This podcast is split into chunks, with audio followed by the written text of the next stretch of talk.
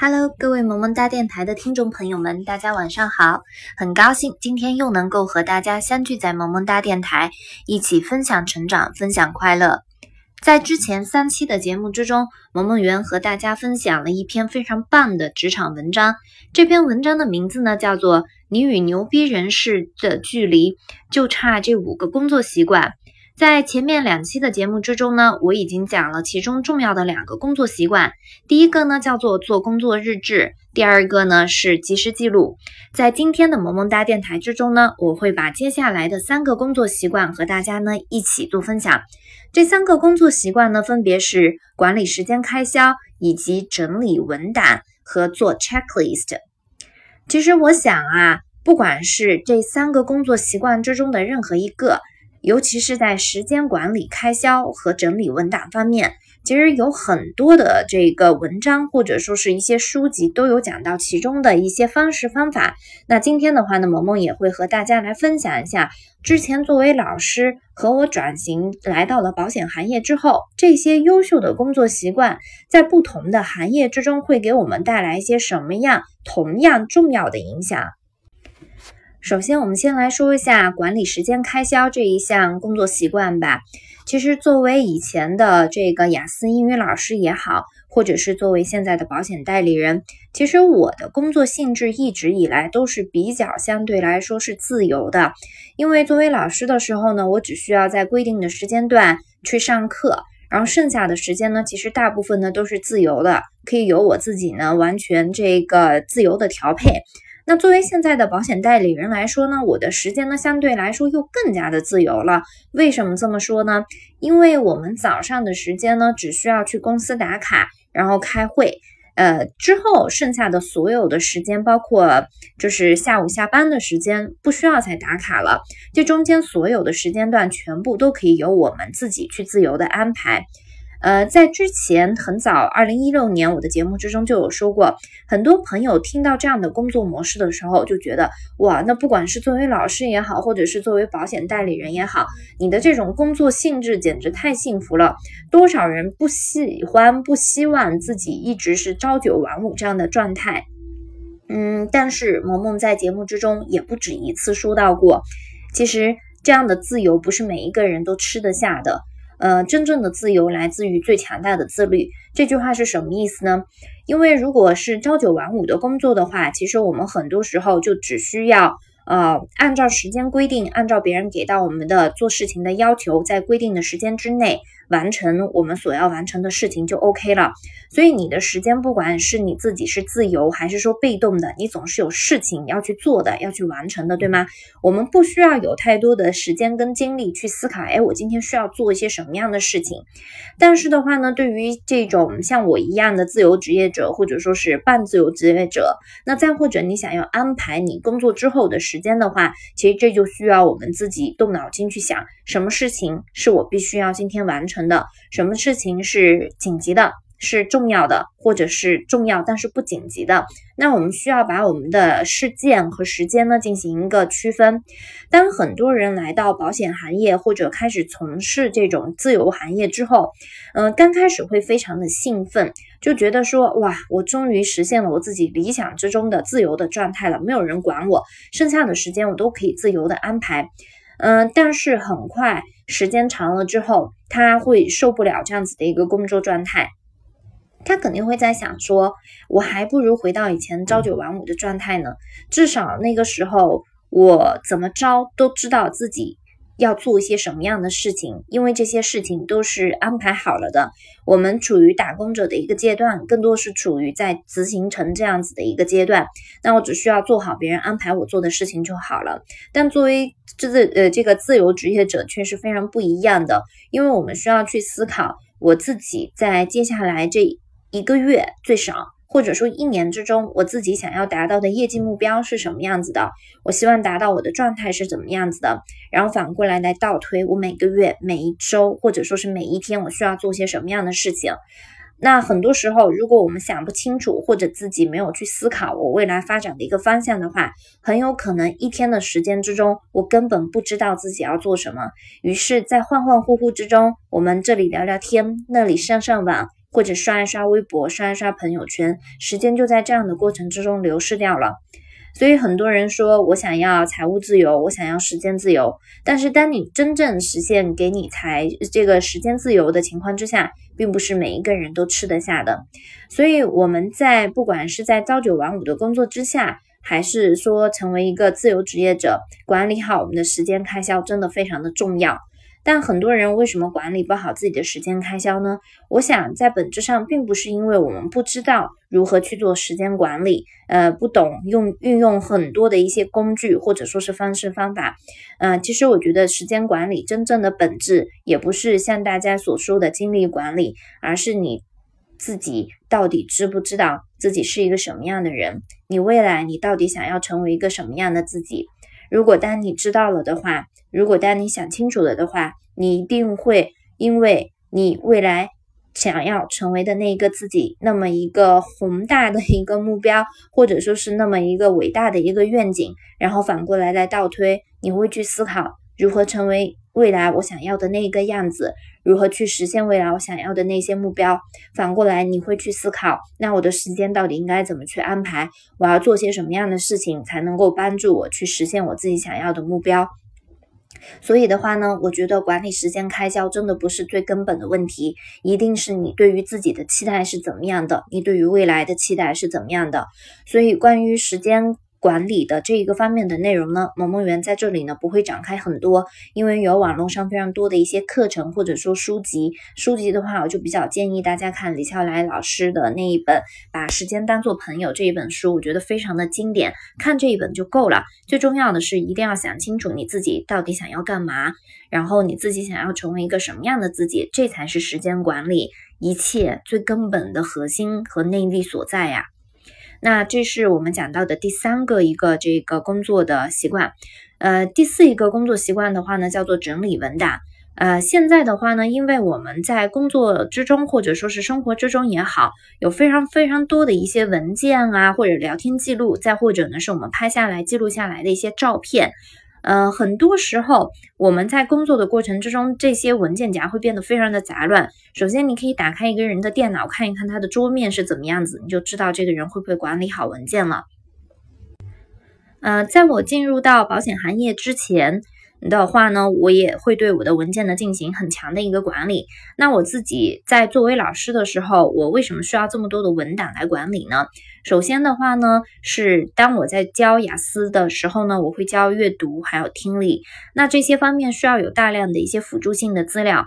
呃，去帮助我去备课。然后我自己还有做了非常多的一些课件。那对于这些课件到底怎么样去命名，怎么样去这个收收集跟归纳，这是非常重要的。还有另外一点的话呢，我自己有非常好的，我认为哈非常好的一个习惯是，我会对我的学生呢建立学生档案。这个学生档案的话呢，当然如果是大班级的这样子的课程，我肯定不可能每一个人都给大家建立一个档案。但是如果是一对一 VIP 的课程的话，或者跟我关系还比较好、很积极主动的这些学生来找到我的话，我呢会给他们每一个人呢都建立一个专属的这个个人档案。那今天的话呢，我也会把我以前建立的学生档案呢放到这个呃我的朋友圈之中，大家可以去看一看我以前是怎么做的。呃，比如说一个一对一的学生在刚开始那么接触到老师的时候，我们的这个课程销售都会把学生的基本的信息告诉我们。那他们是通过邮件来发送的，这一封邮件呢我会进行保留，因为这是学生第一手的一个资料。我通过这封邮件，我第一次认识到了这个学生，知道了他基本的一个概况。然后接下来的话呢，这个学生的相关的课程的课表，相配套的这个老师是哪一些，我也会做相对应的了解，并且呢进行存档。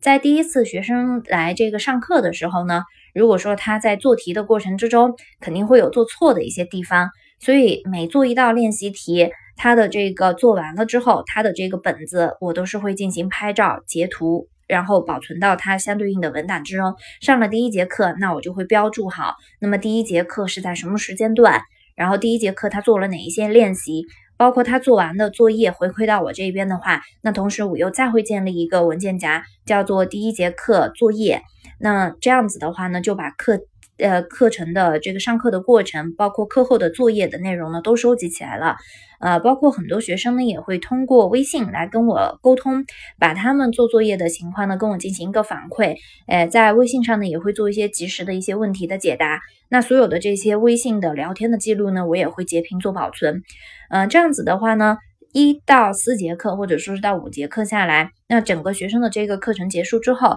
我们就能够非常清晰的记录到这个学生他在做题的时候，他的行为模式，他的思考模式是如何的。呃，作为老师来说，学生经常容易犯的错误是什么？这相当于也是我建立的一个学生的素材库。我能够知道学生在不同的这个情况之下，他们对于题目同一道题目可能会有理解上不同的一些偏差，那便于我后面去更好的讲解这样子的课程。所以这样子的一个文件。档案的整理呢是非常非常重要的，它不仅能够帮助我们建立好学生的档案库，更能够帮助老师去提高打磨自己的教学水平。那当我来到了这个保险行业之后的话呢，我会发现，呃，每一位保险代理人啊。呃，对于档案整理这一件工作这一件事情来说的话，显得更加的重要了。因为在过程之中，我们会接触非常多的一些客户，这些客户他们的基本的信息资料是什么样的？然后的话呢，他们整个这个在与我们沟通的过程之中产生了哪一些疑问？呃，再或者的话呢，就是他最后面进行了这个保险产品的购买，那所有的我们录入的基本的信息资料，这些都是需要我们的电脑。呃，去进行这个整合收集的。如果说我们在这个过程之中不注意去收集这些信息，那时间一久了，信息就会发生流失，以后再找的话，那就非常的麻烦了。所以，关于整理文档的话呢，我想呢，这个工作的话呢，肯定是要去再学习的啊。但是的话呢，它真的非常的重要。呃，前几天呢，就在我的这个电脑里，我就找出来了，以前是我的学生，作为我的学生的时候，他的学生档案。在我的电脑里是如何保存的，以及后面他成为我在这个保险方面的一个客户的话，那么我对他的档案又是如何进行管理的？我稍后呢也会把这个资料呢再模糊掉一些个人基本信息之后呢，也会分享到我的朋友圈。但我觉得这样的档案整理呢非常的重要。关于具体如何去整理的话呢，我想这个可以专门。咱们再找时间啊，然后呢，专门讲一讲，就是如何做档案的规整。但在这儿的话呢，今天因为我们先讲这个，嗯，习惯的重要性，所以的话呢，在这儿呢，我就先提一提哈，然后呢，我们就不深入的去进行讲解了。好，再到最后一个这个工作习惯呢，叫做做 checklist。哎呀，这个这个工作我真的是觉得我特别推荐给每一位萌萌哒电台的听众朋友们。呃，这真是一个太好太好的帮助我们去改变我们的一些行为模式，呃的不足地方的一个工具了。首先，先说一下什么叫做 checklist 吧。其实中文翻译过来呢，就叫做检查清单，check 嘛，检查，list 清单。呃，这个东西的话呢，其实最早的话呢，我们在这个学生时代就有用过。我给大家举一个最深刻的例子吧。就当我在英国念书读研究生阶段的时候。呃，我那会儿呢写论文，然后呢我就把我的论文呢带去给我的导师去看了，哈，然后带给导师，导师呢看完了之后呢，他就说，哎，你的论文之中在某一些语法点上有错误，哎，这几个地方好像是你经常容易犯的，呃，你需要呢做一个 checklist。就是每一次我在写论文或者写一篇，哪怕就是最简单的作文也好，那我一定要学会做一个清单。这个清单上面，这个 list 上面所列的是我经常容易犯的一些错误。比如说我在语法方面这一个错误点上，我经常容易写错，那我就把它写下来。再比如说我在写这个别人的论文的引用方面，那我的这个格式我经常容易写错。格式不标准，那这也是我经常容易犯的错误，列下来。总之，就是你在做一件事情的时候，经常容易被你一而再、再而三犯错的那些点，你把它列到这一张 checklist 上面。在你正式把你的作品、把你完成的工作交给别人去核查之前，请你自己先用这一张 checklist 呢做一个简单的核对，做一个认真的核对，先自我检查一遍，看看我常犯的这些错误有没有再犯了。如果当我都检查完了，没有的情况之下，我再把我做的东西给出去，我当然不能说我做到的每一次我的工作或者说是我的论文都那么的完美，但是我要保证至少从我手上出去的这一件作品吧，或者这一项工作吧，嗯，它是一个就是基本上它是一个高质量的一个呃一个工作或者一个作品，它不需要给别人带来太多的一些负担，去帮助你去检查掉那些本不该出现的低级错误。那这个方式方法呢，真的特别的好。呃，在我的老师跟我强调了这些点之后的话呢，我也按照同样的方法去做了。呃，然后呢，确实收到了非常好的一个效果。呃，再换一个场景来给大家讲一讲 checklist 的好处。呃，我回国之后，然后后面不是过了一段时间，一五年的时候，我转型成为了保险代理人嘛。嗯，那时候的话呢，第一次开始就是自己开始写公众号了。嗯，但是当我开始写公众号的时候呢，特别容易犯几个错误。每一次都是文章发出去了，才发现，哎呀，这个地方没弄，那个地方没弄。所以的话呢，我依依然是一样的方式方法，依旧列了一张 checklist。好，我就写了。因为每次放公众号的时候，我都特别忘了会在公众号那个文章下面写上这篇文章的简介，每一次都忘了。好，然后我会把它列上。还有的话呢，忘了添加我自己的标签。然后的话呢，还有忘记了就是我的每一段文章前面不要空两格。那我会做一个 checklist。直到我用这张 checklist 用到第十次的时候，我才把我之前所有放的放呃这个发公众号时候特别容易忽略到的一些小细节都能够全部兼顾得到了。所以这样的 checklist 的话呢，它非常的重要。为什么我们之前就是大家会经常看很多的一些文章啊，但是看完了之后不知道大家真的有没有看进去，有没有收获？呃，它真正的核心，嗯，之前我相信大家有看过很多文章，就是我们需要不断的、反复的、刻意的练习。那大家有没有想过，这样的刻意的练习到底是为了什么呢？我们为什么要这么做呢？嗯，我们经常会说事不过三，或者同样的错误不要犯第二次，不要犯第三次。但我想要说的是。其实，在我们现实的学习或者工作之中啊，有些错误可能真的是不止犯了两次、三次，甚至是四次或者五次，就因为啊，这怕。背后不仅仅只是一个错误，而代表着这错误背后，它是我们的一种思考的模式和一种行为的习惯。你想要改变这种思维模式和行为习惯是非常难的，它需要经过我们大量的刻意的这样去练习。哪怕我就需要刻意的拿一个 checklist 去一项一项的去检查，我才能够发现说，哦，我这里又晚了，那里又晚了。通过这样十几二十次的反复的刻意的练习，我才能把自己带入到这样的行为模式习惯之中。所以这也就是之前为什么那么多文章说一定需要刻意的练习。那么再伟大的技能都是通过傻逼般的练习和坚持才能够得来的，它背后真正的一个原因所在。所以 checklist 呢是非常好的一个这个工作习惯。嗯，大家在接触一个新的一个这个学习或者某项技能的时候，当你发现你自己经常容易犯错的时候，呃，那我非常非常建议大家使用这样子的一个 checklist。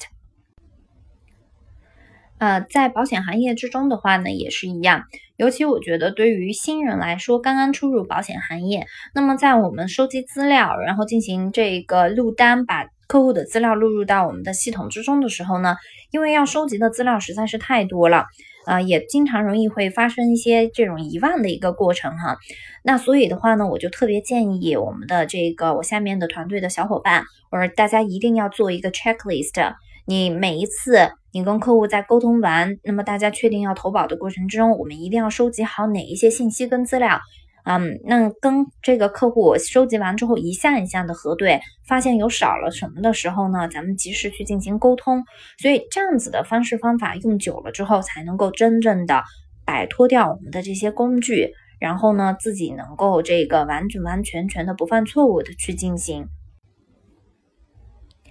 嗯，如果说是对于小朋友来说的话呢，因为我之前是学教育学的嘛，然后也非常喜欢小朋友，呃，我也一直坚信。好的家庭教育一定会给孩子在未来他的工作和生活上，嗯，带来不可磨灭的这种巨大的影响啊。好的习惯一定是从小就开始培养的。如果对于小朋友来说，我真的觉得有一个行为动作啊，爸爸妈妈在教了小孩之后，会对他们在这三项的这个能力上都有一个很好的管理，呃和培养。首先的话呢，就是第一个，我们讲到管理时间开销。呃，其实现在有很多这个家长啊，特别头疼的一件事情就是，小孩小的时候呢，他看不进去书，或者说是他静不下来，嗯，对时间没有概念，这应该是大多数父母的一个痛点。嗯，我经常建议我身边的这个宝妈们啊，因为我的客户有很多都是宝妈，呃，我就建议他们呢去买这个淘宝上买那种儿童型、安全型的这个沙漏，因为沙漏有一些是玻璃的，可能打碎了这个比较危险嘛。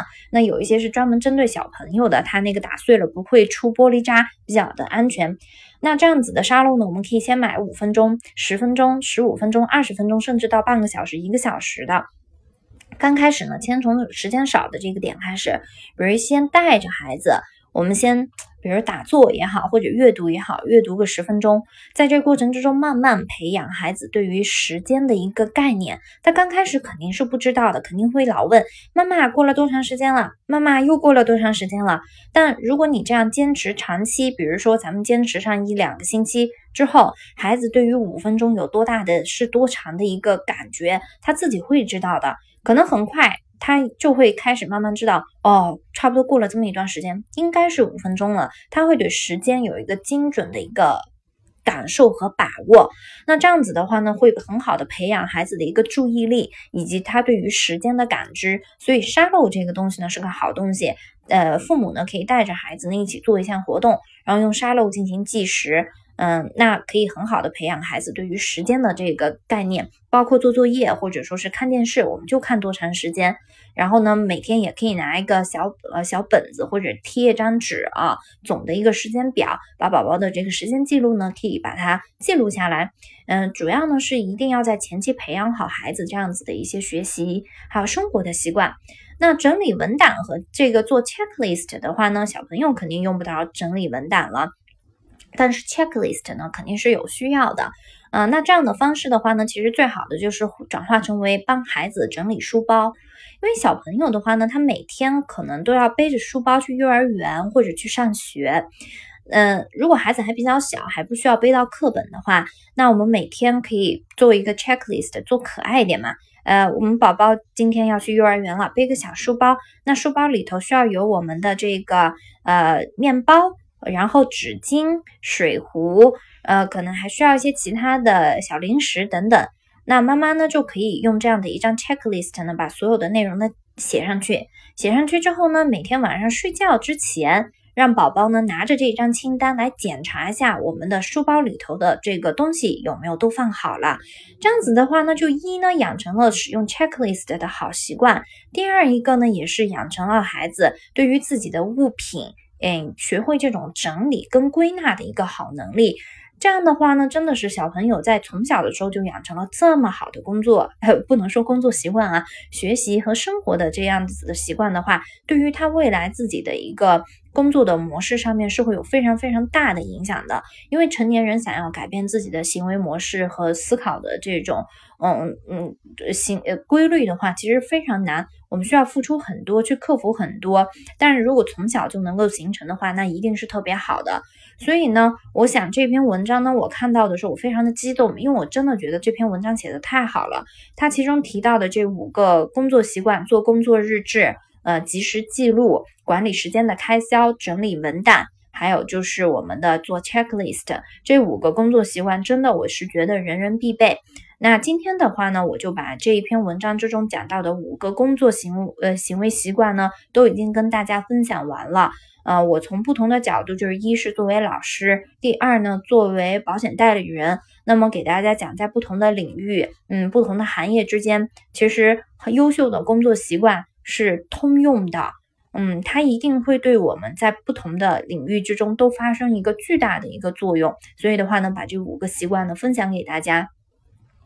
那下一期的这个萌萌哒电台呢，我会反过来来讲一下，嗯，为什么有很多人他也知道有这样子的一些工作习惯，也拥有这样的工作习惯，但是好像并没有做得特别好，啊，这也是我在一七年的工作之中我发现的最大的一个问题。那我会从反向的一个角度呢来给大家讲一讲，同时在这几期的这个萌萌哒电台之中呢，我更加强调了，